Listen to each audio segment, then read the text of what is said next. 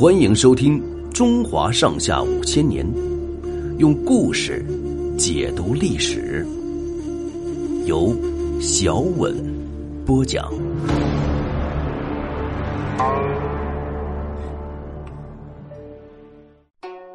杯酒释兵权。宋太祖即位后不出半年，就有两个节度使起兵反对宋朝。宋太祖亲自出征，费了很大劲儿，才把他们平定。为了这件事儿，宋太祖心里总不大踏实。有一次，他单独找赵普谈话，问他说：“自从唐朝末年以来，换了五个朝代，没完没了的打仗，不知道死了多少老百姓，这到底是什么道理？”赵普说：“道理很简单，国家混乱。”毛病就出在藩镇权力太大，如果把兵权集中到朝廷，天下自然太平无事。宋太祖连连点头，赞赏赵普说得好。后来，赵普又对宋太祖说：“禁军大将石守信、王审琦两人兵权太大，还是把他们调离禁军为好。”宋太祖说：“你放心，这两人是我的老朋友，不会反对我的。”赵普说：“我并不担心他们叛变，但是据我看，这两个人没有统帅的才能，管不住下面的将士。有朝一日，下面的人闹起事儿来，只怕他们也身不由主啊。”宋太祖敲敲自己的额头说：“亏得你提醒一下。”过了几天，宋太祖在宫里举行宴会，请石守信、王审琦等几位老将喝酒。酒过几巡。宋太祖命令在旁侍候的太监退出，他拿起一杯酒，先请大家干了杯，说：“我要不是有你们帮助，也不会有现在这个地位。但是你们哪知道，做皇帝也有很大难处，还不如做个节度使自在。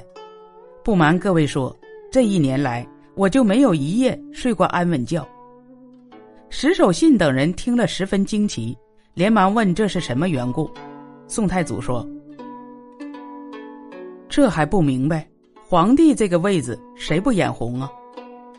石守信等听出话音来了，大家着了慌，跪在地上说：“陛下为什么说这样的话？现在天下已经安定了，谁还敢对陛下三心二意呢？”宋太祖摇摇头说：“对你们几位我还信不过，只怕你们的部下将士当中有人贪图富贵，把黄袍披在你们身上。”你们想不干能行吗？石守信等听到这里，感到大祸临头，连连磕头，含着眼泪说：“我们都是粗人，没想到这一点，请陛下指引一条出路。”宋太祖说：“我替你们着想，你们不如把兵权交出来，到地方上去做个闲官，买点田产房屋，给子孙留点家业，快快活活度个晚年。”我和你们结为亲家，彼此毫无猜忌，不是更好吗？石守信等齐声说：“陛下给我们想的太周到了。”酒席一散，大家各自回家。第二天上朝，每人都递上一份奏章，说自己年老多病，请求辞职。宋太祖马上照准，收回他们的兵权，赏给他们一大笔财物。打发他们到各地去做节度使，历史上把这件事儿称为“杯酒释兵权”。过了一段时期，又有一些节度使到京城来朝见，宋太祖在御花园举行宴会。太祖说：“你们都是国家老臣，现在藩镇的事务那么繁忙，还要你们干这种苦差，我真过意不去啊。”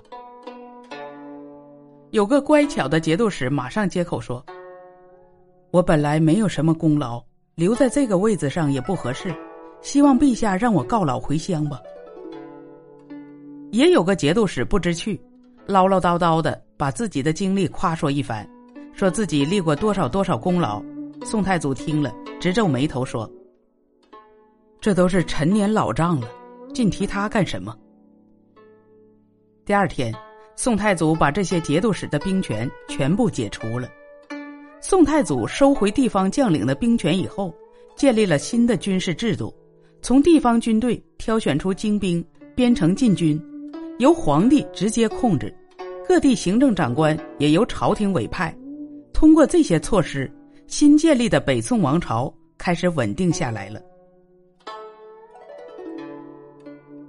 本集播讲完毕，欢迎订阅收听，下集精彩继续。